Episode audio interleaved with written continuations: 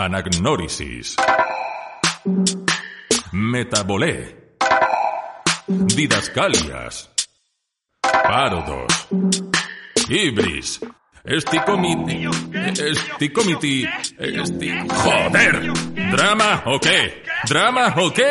¿Drama o qué? Bienvenidos al programa de siempre, al programa sobre dramaturgia que nadie necesita. 30 minutos de análisis dramatúrgico, datos sin interés, referencias intelectualoides y chascarrillos selectos dirigidos a nuestro público ilustrado, culto y fanático de Aristóteles. ¡Aristóteles! Guapa, guapa y guapa. Bueno, qué entrada, David Montero, muy buena. Buenas tardes, Javier Berger, o mañanas, o noches, da igual, buenas. Muy buena, yo siempre digo muy buena. Muy buenas ya, pero yo soy muy de buenas Así, tardes. bonjour. Bonjour. Pues es que me la has puesto en bandeja, eh, Aristú- es nombrar Aristóteles y yo ya tengo que saltar. es que no enfervorecido. Tenemos que contar, y creo que algún día deberíamos de hacerlo, que Javi y yo, queridos radio oyentes, hace mucho tiempo que dijimos que nunca no tenemos ninguno de los dos tatuajes, pero dijimos que nos vamos a hacer un tatuaje, los dos, que sea, nos vamos a tatuar Aristóteles, el nombre de Aristóteles, pero en griego. Y lo tenemos dicho, pero es que nos tiene que coger los dos borrachos a la vez y con las tiendas de tatuaje abiertas, que nosotros ya somos personas mayores y por las noches nos vamos a dormir antes. Bueno, e intentar colarlo como una performance o algo, ¿no? Oye, pues ya, pues, pues vamos a hacer una performance de esto. Claro, no están haciendo... Lo cuelo yo en turismo interior, pero vamos, fácilmente. Claro, ¿quién estaba? ¿Quién hizo una performance eh, pi- pintando una pared o algo así, ¿no? Como si fuera... Eso es algo. Claro, una coreografía en la que estaban y estaban, pero en realidad estaban pintando una pared, vamos. Es que eso es un tema. La dramaturgia de la performance podemos, si quiere, algún Pues día. eso, sí, eso Entra ahí, entra ahí. hacemos un especial. Un especial, sí. O un hablando al pedo, ¿sabes? Hablando al pedo sobre performance o hacemos una, una performance en directo en la radio. Ah, esto estaría muy bien. Yo he Recreamos otra- grandes performances de la historia. Eso estaría muy bien. Lo, lo vamos viendo, vamos dándole Vamos una, dar una vuelta, Vale, gente. vale. Aquí empieza Drama o qué, el podcast de dramaturgia tan innecesario como hacerle una PCR a Sara Montiel.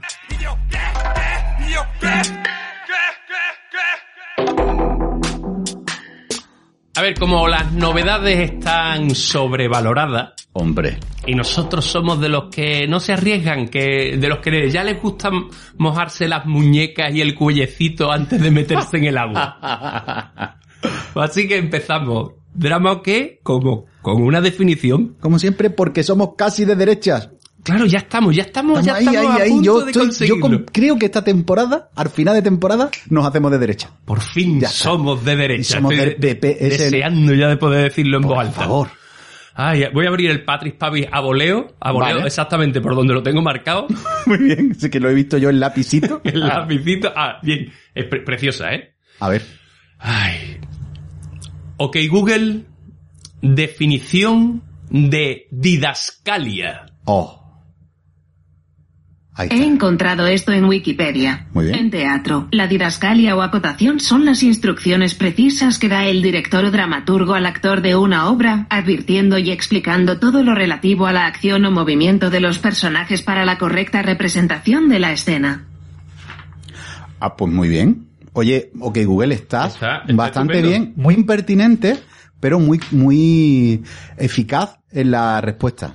A mí hay una cosa que, que yo desconocía. Ajá. Eh, Gracias, Javier. nada, de nada. De nada. que la Pero que lo he dicho yo, ok, Google. no Javier, lo ha dicho David, ok, Google. ¿Vale? eh, originalmente las didascalias son las instrucciones dadas por el autor o a sus actores en el teatro griego para interpretar el texto dramático, pero la realidad es que las didascalias originales solo contenían información sobre la obra, la fecha, el lugar de composición de la representación, el resultado del concurso en qué puesto había quedado. Claro. Era como, era más un afiche que realmente lo que después fueron acotaciones escénicas o acotaciones eh, espaciotemporales, ¿no? Claro, claro. O sea que, claro, pero yo esto lo entiendo porque lo hemos hablado más de un- en este programa más de una vez, que en realidad el concepto de la, del, del teatro griego se parecía más a los carnavales que a lo que nosotros entendemos por teatro. Entonces, claro, un coro no va a ponerse el director del coro a poner, a escribir las indicaciones, ya se las da en directo a la Claro. gente, ¿no? Además que normalmente el propio autor era el que dirigía las obras. Claro. Porque el, el concepto de director como tal no existía, pero era el, el propio autor el que, el que las dirigía. Entonces no tenía mucho sentido que esas, esas acotaciones escénicas, esas acotaciones escénicas estuvieran escritas en el, en el libreto, ¿no? El libreto ya la sabía el hombre. Él sabía qué intención. Digo el hombre porque eran todos hombres, ¿eh? Eran no porque yo esté diciendo que las mujeres, al revés, queremos dramaturgas. Pues nada, pues por eso. Queremos, podemos terminar Así- así eh, aquí terminamos la- este- esta- este bloque. Queremos dramaturgas. Hola, soy Angélica Lidl. Para tus performances, cuchillas, chilla. Y tus cortes quedarán de maravilla.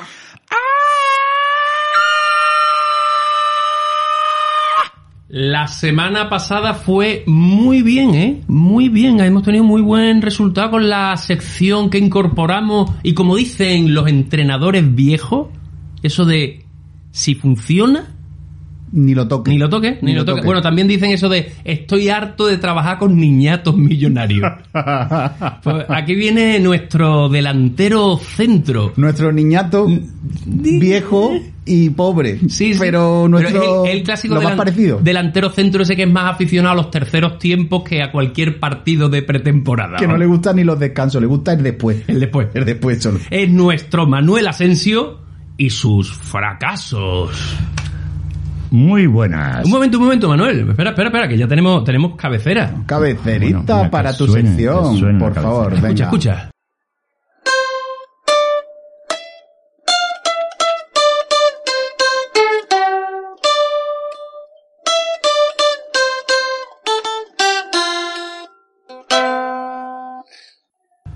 Fracasos.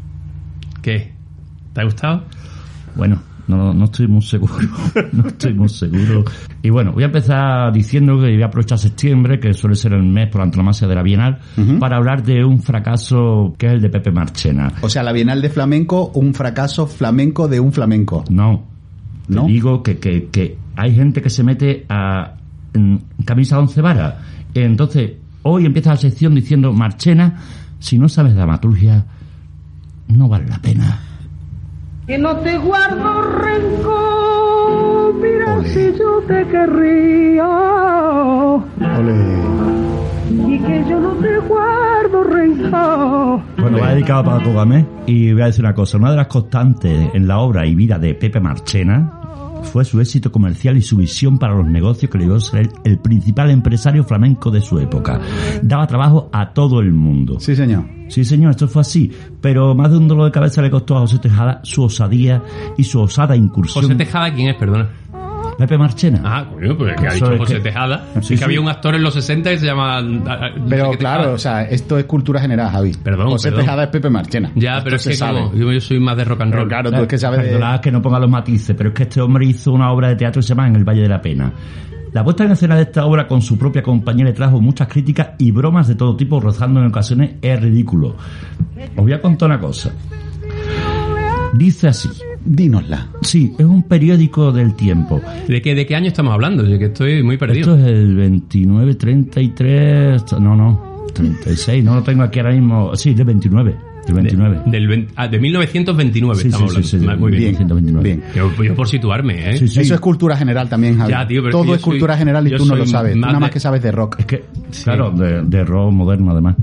En el Teatro de Maravilla y bajo el título de En el Valle de la Pena se estrenó una comedia que no puede calificarse de más que de un pretexto para que una tiple y dos cantadores flamencos conocidos se luzcan, entonando unos fandanguillos, género del cante andaluz popular muy en boga, pero que según los conocedores del folclore flamenco son una degeneración del verdadero cante hondo. Espera, espera, espera, espera, espera. ¿Esto es un fandanguillo o no? Estos son fandanguillos, sí. Ah, mira, mira, ¿eh? Cuidado que no solo sé de... Eso es cultura general, ¿ves? Tiene cultura general. Menos mal que no has puesto el Zeppelin. El estreno no fue muy halagüeño para los autores, pues el público no aguantó que le dieran las coplas solo, sin comedia alguna de añadidura. Mira, el liberal, el 1 de noviembre de 1929, da cuenta del descontento del público en el Teatro San Juan de Écija, hoy Teatro Municipal. La obra estaba escrita por el propio Pepe Marchena con la ayuda del Víctor de la Riva, con el propio Tejada, Pepe Marchena y Pepita Yasser en los papeles protagonistas. Dicen, sin argumento ni razón, la obra o lo que sea solo da margen para que se luzcan sus habilidades los artistas flamencos, que eso sí, estuvieron todos muy bien y fueron grandemente aplaudidos, especialmente Pepe Marchena, que cuenta en Écija con gran número de admiradores y amigos, colgando así el cartel de no hay entradas y teniendo que intervenir la autoridad para regular el tráfico por la multitud. O sea que fue un éxito, o sea, bien, como cantar. Éxito de, Mal. de- de público, Ma- o sea, malo crítica. Ma- crítica no, mala, lo- público aquí, bueno. aquí, Sí, aquí. a ver, pero- o sea, bien como cantador, mal como dramaturgo. Vale. Entonces, la obra era un sinsentido de. ¿De qué? ¿De, de de números musicales, me imagino? ¿O Que tenían como una excusita, pero en verdad era canta Ajá. que te canta, ¿no? Mira, Ah, vale, vale. Te voy a contar. En agosto del 29, Pepe Marchena había anunciado a la prensa que su primera obra teatral sería escrita por el mejor autor del momento, Muñoz Seca. Noticia desmentida inmediatamente por el propio Muñoz Seca a través de un telegrama al Heraldo de Madrid. Para niños, ya tengo bastante con los míos, dijo el gaditano. y explicó que no conocía de nada a Pepe Marchena. Días antes, en La Voz, ¿En la voz que ¿El programa? no, La Voz es, es un, Un periódico. Ah, vale. Cultura popular, Javi, cultura tío. popular, Javi, No cultura popular. Vamos a ver, espérate, de- que esto lo tengo que hacer Es porque Javi no se está-. Javier Berger, por favor, cultura popular. No lees. ¿Ha petado? Solamente No, no. lee Ah, Patrick pero- Pavi. Casi. Bien, Solamente lee Patrick Pavi. Pepe Marchena había encatusado a un periodista diciéndole que él amaba el teatro desde que tenía uso de razón y que dicha obra había sido escrita por él mismo y no seca. La obra se me salía de la cabeza como me salen los fandanguillos. La vida de un cantaor flamenco. Y la su lucha, su ascenso y caída. Una noche se la mostré a Muñoz Seca que la cogió con gran entusiasmo y al día siguiente me envió el primer acto rehecho. Esto era imposible. Esto es muy bonito. Es que, claro, ten en cuenta, todo esto viene mm, contextualizando. Estaban los Álvarez Quintero escribiendo estas historias, ¿sabes? Que tenían una historia muy básica, lo, lo que es un musical. Una historia que en la que se introducen números musicales. Lo hizo también Sánchez. Berlanga. Y, pero no, El bienvenido Mr. Marsa, que, No, pero que digo- le, le obligaron a meter una cantadora. en esa época, en, en esa época también en las calles de Cádiz que lo escribió Sánchez Mejías. Mejías, Mejías, ¿por qué he dicho Mejías? Quiero decir que era un momento en el que se estaba escribiendo, o sea, los dramaturgos escribían cositas para que, para que las grandes figuras del cante, pues, estuvieran. Y entonces Marchena dijo, me imagino, vamos, yo no conocía esta anécdota, pero él dijo, pues yo voy a llamar a otro grande. ¿A ¿Quién? Ya lo he llamado. ¿A quién? A Muñoz Seca. Dice, ¿ya lo llamaré o no? Pero esto ya va para... Esto ya, ya tengo un titular. Lo, a ver, Marchena lo que hizo es un clickbait de la época. Claro, el clásico clickbait de la época. Claro. Mira, escucha, el periodista ha escuchado una conversación en la antesala del teatrito céntrico. El niño de Marchena quiere ser autor a todo trance. En el Valle de la Pena, mi obra dice, se va a estrenar. ¿Tu obra dice y no es de Muñoz Seca? No, señor, es solamente mía. Entonces, ¿por qué complicar a Muñoz Seca? Pues porque me lo indicaron, Coed se estrenaba pronto y bien. Ah, vamos, la cuestión era estrenar. Pero no dio Muñoz su consentimiento. No, señor, yo le escribí la carta y ni me contestó. A lo mejor se perdió la maldita carta. Luego me enteré que había dicho ese señor que, que, que no, que él no había recibido nada y bueno, que, que ya leeremos la cuestión. Bien, pues que tenga usted éxito, le dijo el periodista. Cuando Muñoz Seca le negó todo, Espera, espera, un momento, esto es una maravilla. Este- O sea, esto es un empresario. claro. Es como pa'lante con la pa'lante, o sea, ¿qué es lo que tengo que hacer para que mi obra se estrene? Decir que es de Muñoz Seca. Yo le he mandado una carta, ¿quién me puede decir que no se la he mandado? No, que no la ha llegado. Ah, pero yo se la mandé al hombre. Y esa charla es, vamos, podría afirmarla Muñoz Seca perfectamente. Esa charla con el periodista sí, es sí. una escena de Muñoz Seca. Tenemos que ir terminando, Manuel. Sí, pero te digo que es que... Sí, pero no. Sí, no, no, ya termino, termino directamente. Porque tres semanas después de estrenarse en Écija, se estrena en Madrid con el mismo... Con él mismo, además de Almadén Niño Ricardo Montoya. Hombre. Procedido con la polémica y consecuente expectación en prensa. La crítica lo zahirió con comentarios de todo tipo. Pretencioso, cantador de fandanguillo y sobreactuado. Jesús señora, qué pena desde que vimos la horita que estrenó el niño Marchena. Ahí queda. Me gustaría terminar con esta con una anécdota maravillosa de Marchena. Marchena le encantaban los relojes, era un tipo que iba súper bien vestido, tenía como el- el- fascinación Carlos Gardel. Entonces él que era como el Gardel del flamenco, estéticamente. Entonces Marchena, que no sabía leer ni escribir, por tanto no pudo escribir la obra, ¿sabes? Para empezar. Pero él, además, flipaba con los relojes, tenía los relojes más caros del mundo, pero no, no entendía, no sabía leer la hora en el reloj. Y entonces un tipo, sabiéndolo, le dijo, maestro, ¿qué hora es? Y Marchena hizo así, se quitó el reloj y se lo dio y le dijo, toma, para que no tengas que volver a preguntar la hora. Toma ya. Ole. y que todo entre los dos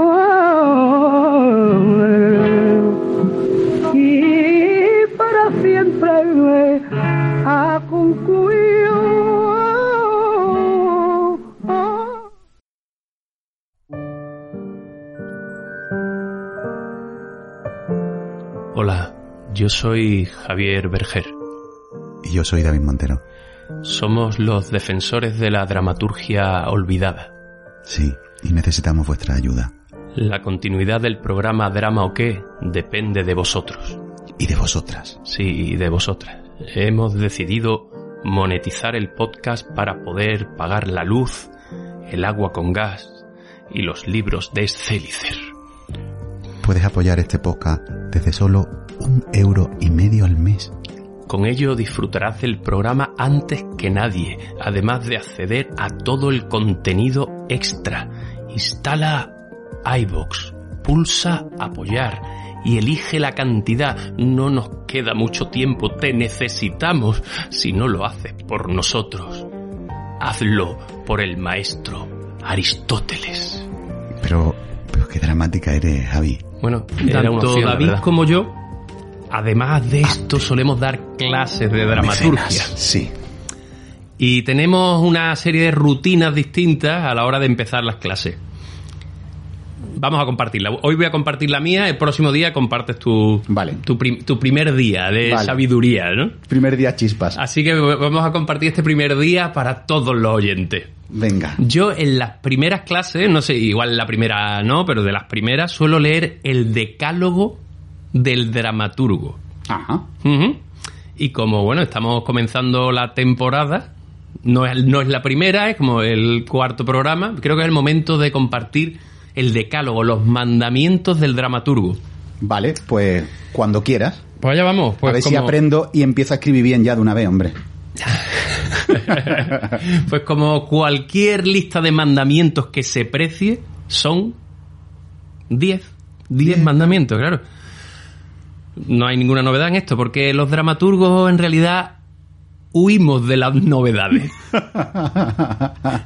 Nos gustan las reglas, nos gustan sentirnos ahí eh, acogidos, acogidos en, en- en las reglas y en los manuales, al menos yo. Eso te iba a decir que yo creo que estás hablando más de ti. Yo hablo de mí. Tú hablas de ti. Yo hablo de mí. Tú dices los dramaturgos, pero hablas de Hablo de mí, hablo de mí en realidad. bien, en realidad. Vale. Primer, primer, pr- primer mandamiento. Primer mandamiento, un dramaturgo. Sí. que yo creo que esto ya no lo cumple nadie, un dramaturgo siempre entrega en fecha. Vale. Es que eso no es verdad. O sea, tú tienes una fecha y, y dices una semanita más. Claro. Casi siempre, ¿no? Ah, Me ha cogido el toro, yo pensaba que he tenido lío. Pero eso ya no eres un buen dramaturgo. entonces. Yo le doy mucha importancia a entregar en fecha. Au- Da igual. Aunque lo que entregues no merezca la pena, ¿eh? O sea, que sea una copia de una obra de Miura y hayas fusilado un par de capítulos, a lo mejor de Alerta Cobra que echan por la mañana que Antena 3, o tus chistes parezcan robados de una casé vieja de Arevalo, da igual. Oh, oh, oh. Claro, oh. pero tú has entregado, pero tú has dicho, dices, a ver, es una primera versión. Claro. Y, te que- y eso siempre queda muy bien. Claro, que esto hay que darle una vuelta. O sea, que no, que, que no pasa. A ver, que, hay- no, que hay que entregar en fecha, aunque sea, aunque sea la reencarnación de William Shakespeare. Entrega en fecha, En fecha. hombre. Con esto de las versiones hay una cosa muy graciosa que yo de pronto en algún, no sé qué alumno o qué alumna fue, de pronto vio que yo, yo dije esta cosa de poner V1, V2, ¿no? Y entonces, mm, no sé qué texto estaba escribiendo y ponía, y de pronto pone V19. Oh. Y digo, V19, digo, y es que cambia, cada vez que cambiaba una palabra ponía V nueva. Entonces digo, claro, tú has petado. ¡Oh, ¿sabes? qué loco! ¡Qué loco, qué loco! Bueno, Claro, tú dices, tú tienes veintitantas, digo, que coge pecha de curras, Claro. y es que quitaba una coma, V nueva. Claro, claro. Con eso hay mucha discusión sobre cuándo, cuándo hay que nombrar nueva versión. Yo, por lo menos, si no toco la estructura, no es nueva versión. Para, para mí. Claro, claro. O si, no, o si no hay grandes cortes de que hayan, bueno, que hayan desaparecido escenas o grandes, grandes trozos de escenas o lo que sea. Mm. Sí, si no, yo si no pone uno punto lo que sea. Sí, bueno, lo de nomenclatura, eso, eso da para tres o cuatro Eso da, sí, sí, es verdad. Eso verdad. solo da para varios programas. Ah, me gustaría decir que los ingleses, para la fecha de entrega, Sí. le llaman deadline. Es, es dead, muerte. No. ¿eh? Sí, O sea, estás muerto si no entregas tus líneas a tiempo, más o menos. Tío, me gustaría añadir que un buen dramaturgo, no sé si un bueno o malo, pero lo que hacen los dramaturgos es entregar un poco más tarde de la fecha, pero solo, sobre todo, empezar a escribir muy cerca de la fecha. Muy cerca de la fecha. o sea, sí tú normalmente siempre dices, bueno, me estoy documentando, voy tal, no sé cuánto, y al final, la semana antes, te pones con todas las prisas a resolver. Es lo que hacemos todos siempre. Segundo punto. Adelante. El buen dramaturgo es constante. Un buen dramaturgo escribe todos los días, toma notas, eh, busca trabajo, se ¿Eh? queja, limpia el baño, Todo- es verdad. eh, descongela la nevera, eh, ordena a lo mejor su biblioteca por orden alfabético, eh, por, por género, por, por orden cronológico relacionado con la biografía personal, y eso de las 2 de la mañana a lo mejor se sienta delante del ordenador y empieza a escribir. Pero todos los días. Pero todos los días. Todos los días. Todos los días. Constantemente. Todos los días, todos los días. Y eso sí, tenía que terminar su rutina diaria perfectamente. Pero tú, por ejemplo, eres constante, Javi. Yo sí. Sí, ¿no? O sea, Malo, cuando te... soy malo, pero, pero constante. Pero todos los días. Sí. Tú te pones tu horario de todos los días Sí. lo mismo, ¿no? Yo Sí, la verdad es que también, ¿eh? O sea, yo no... Porque, sobre todo cuando... O sea, yo creo que para escribir una cosita corta, te puedes permitir Sí. una... Pero, o sea, porque lo escribes en una sentada o lo retocas en una sentada, ¿no? Pero en el momento en que te metes en una trama un poco más larga, Claro. en una... O sea, es un problema de extensión, pero igual que una novela. O sea, tú un cuento corto de un folio, pues te sientas y lo escribes. Pero nada Claro. más que te metes en un relato de 15, 20 folios que ya tiene un poco de desarrollo, tú necesitas una cierta constancia. Porque es que si no, tú empiezas y, y a la- a la- o sea, tú escribes un día y a la semana te pone otra vez y no te acuerdas de nada. Tienes que empezar otra vez todo de cero, tal, no sé cuánto. A Stephen King le preguntaron, Stephen King, el novelista, le preguntaron que cómo, cómo hacía para ser tan prolífico, porque tiene, tiene algunas novelas de unas producciones de- en, en cortos, en cortos periodos, ¿no? Y él decía, pues es muy fácil, yo escribo seis páginas al día. Está muy bien. sí. Punto. El otro día hablando con... Hablando de un tipo que tiene con Mucha, muchísimo- claro. mucho talento, ¿no? Habla- el otro día hablando justo del, de la- del libro este del Stephen King, mientras escribo, ¿no? Sí. Eh, estaba con Jorge Naranjo y con Antonio Álamo, charlamos los tres de esto, y, y una cosa decía Jorge Naranjo que estaba guay, que es, una vez que tiene las seis páginas escrito, escritas, para. Que también está muy bien, porque es verdad Claro. que dice, el día que estás bien, él dice, no, seis páginas, me tardo tres horas, correcto. Tardo diez, correcto, pero ya cuando eso termino. Y él decía que esa idea la tomó de Stephen King y que le tranquilizaba mucho. Bueno, está bien. A ver, igual seis páginas es una barbaridad. Cada uno tiene que Sí. ponerse metas que sean alcanzables. Claro. Que dice, pues son dos páginas. O yo escribo tres escenas. O dos escenas. Pero Sí. in- lo intento cumplir, ¿no? Hay una, una- un microcuento del Augusto Monterroso muy bueno, aparte del del dino- el dinosaurio, que es Estoy terminando esta frase. Estoy hecho un Balzac. Maravilloso. Maravilloso. Pasamos al siguiente Por punto, favor. que es un dramaturgo es disciplinado, que está relacionado con el anterior.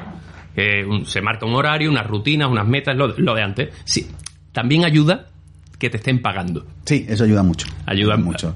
A, ordenarte, porque si no, te, dices, igual tengo que hacer otra cosa para comer. Entonces, Claro. claro, no puedes ser Exacto. disciplinado en esto. Hay una cosa con esto que me gusta mucho que decía David Mame, que él- en escritos en restaurantes, que él cuenta que, que él se va de su casa para escribir.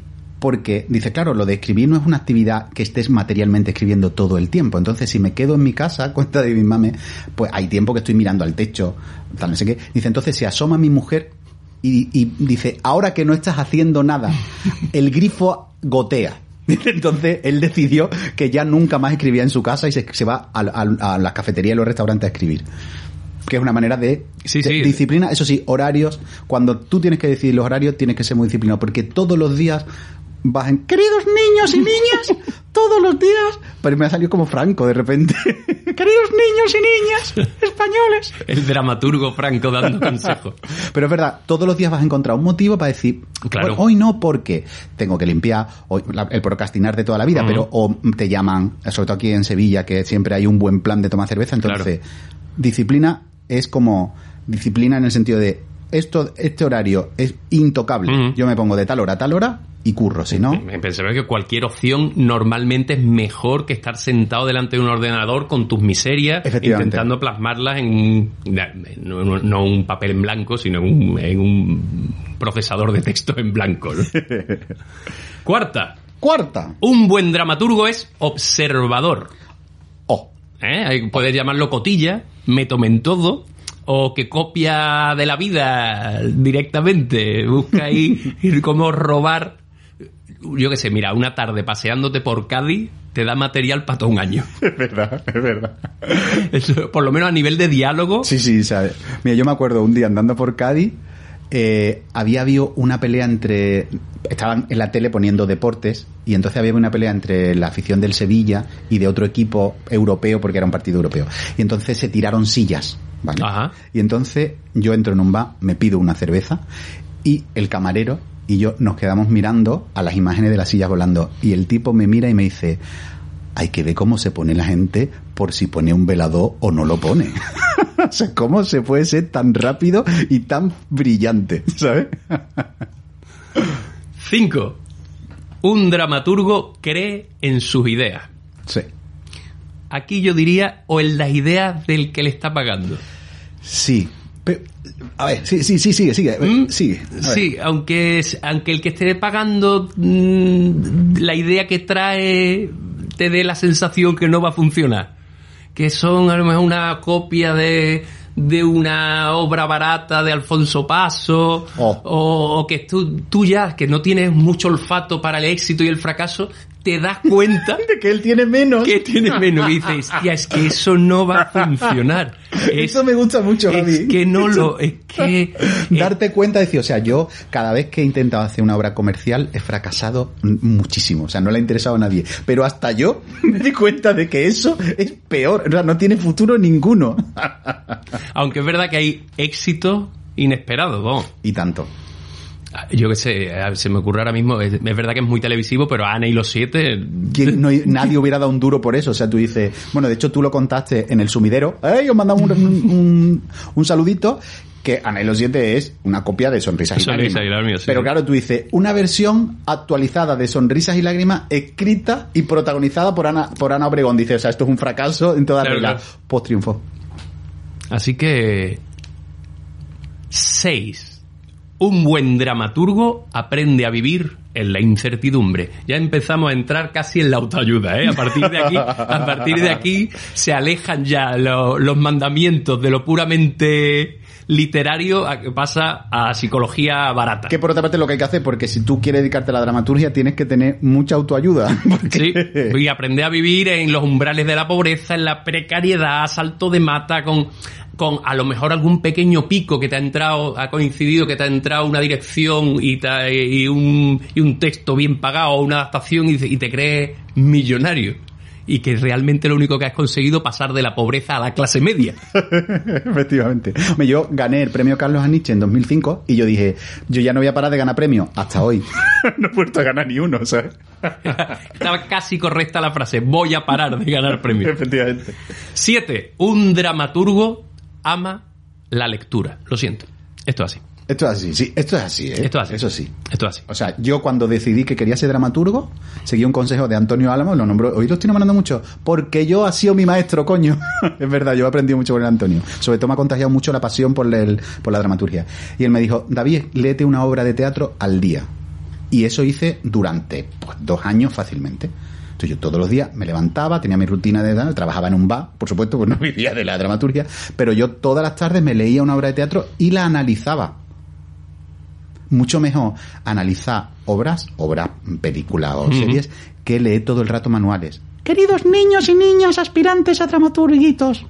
Y tengo una voz imposible, no lo voy a hacer más eso. Aunque es verdad que llega un momento que ya uno solo lee manuales. A mí me pasa Claro. que, pa- que también hice la rutina de una obra al día durante varios años, claro, todo el tiempo de- del Instituto del Teatro y un año antes del Instituto del Teatro. Y, y últimamente solo leo manuales. ¿Sí? Sí, sí, llevo un tiempo leyendo manuales y dosieres de proyectos que nunca van a salir. y apasionante, ¿no? Apasionante, sobre todo los dosieres. Con, con lo que hay que volver a leer las obras de teatro para volver a, a- a- desintoxicarme. Sí, sí. Ocho. 8. Un dramaturgo no solo vive de la televisión, de dar clase y de... ¿Y de qué? Y de salchichas de oferta, de, de garbanzo en remojo y de unos tuppers que todavía recoge de casa de su madre. madre, sí. Aunque eso es de lo que vive, básicamente. Hombre, pero es que... Bueno, ¿qué es un dramaturgo? Esto, esto es una pregunta... Eso es un melón que no vamos a abrir No, ahora. no, eso- eso no vamos a ahora y menos a, a esta altura del partido. No, no. ¿Vale? Pero sí, sí, de eso... vi- Bueno, de esto hablamos en un Hablando al Mm. Dedo, que apareció además en el primer programa de esta segunda temporada, que es de qué vivíamos. En este caso eran Alex, Sí. tú y yo, ¿no? Sí, sí. O sea que... En fin. 9. Un dramaturgo no desfallece. Simplemente, simplemente muere por enanición. No, pero sí que es cierto que esto es de los que aguantan. O sea, yo, pero no solo el- la, la dramaturgia, por supuesto, mm, especialmente porque creo que es más dura porque hay menos posibilidades, pero la interpretación, o sea, de la gente que estudió conmigo arte dramático, no, o sea, había gente con muchísimo talento que ya no está en la profesión. Mm. Y no, por eso no tiene que ver con el talento solo. O sea, si eres negado, obviamente es más difícil. Y si eres muy bueno es más fácil, pero tiene que ver con aguantar. En ese sentido sí que creo que no de fallecer es buen consejo. Sí, sí, sí, es verdad. Y recuerda, última, Por favor. un dramaturgo está al servicio de la obra y no al contrario. Ah, Ah. No estás en este oficio para dar rienda suelta a tus aspiraciones, ni para sentirte realizado. Estás para plasmar en papel esas historias que te piden tus negreros.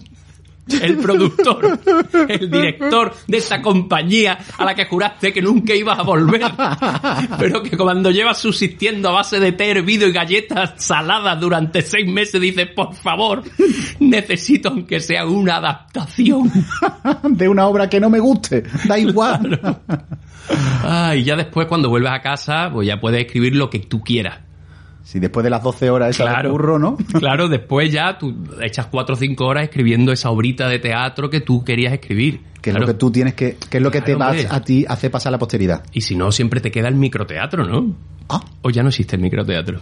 uy, en Sevilla, ¿no? Ah, pues yo qué sé.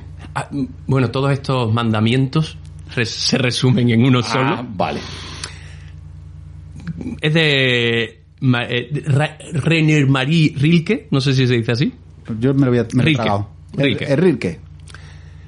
que decía, si puedes vivir sin escribir, no escribas. Te ahorrarás un montón de disgusto y serás mucho más feliz.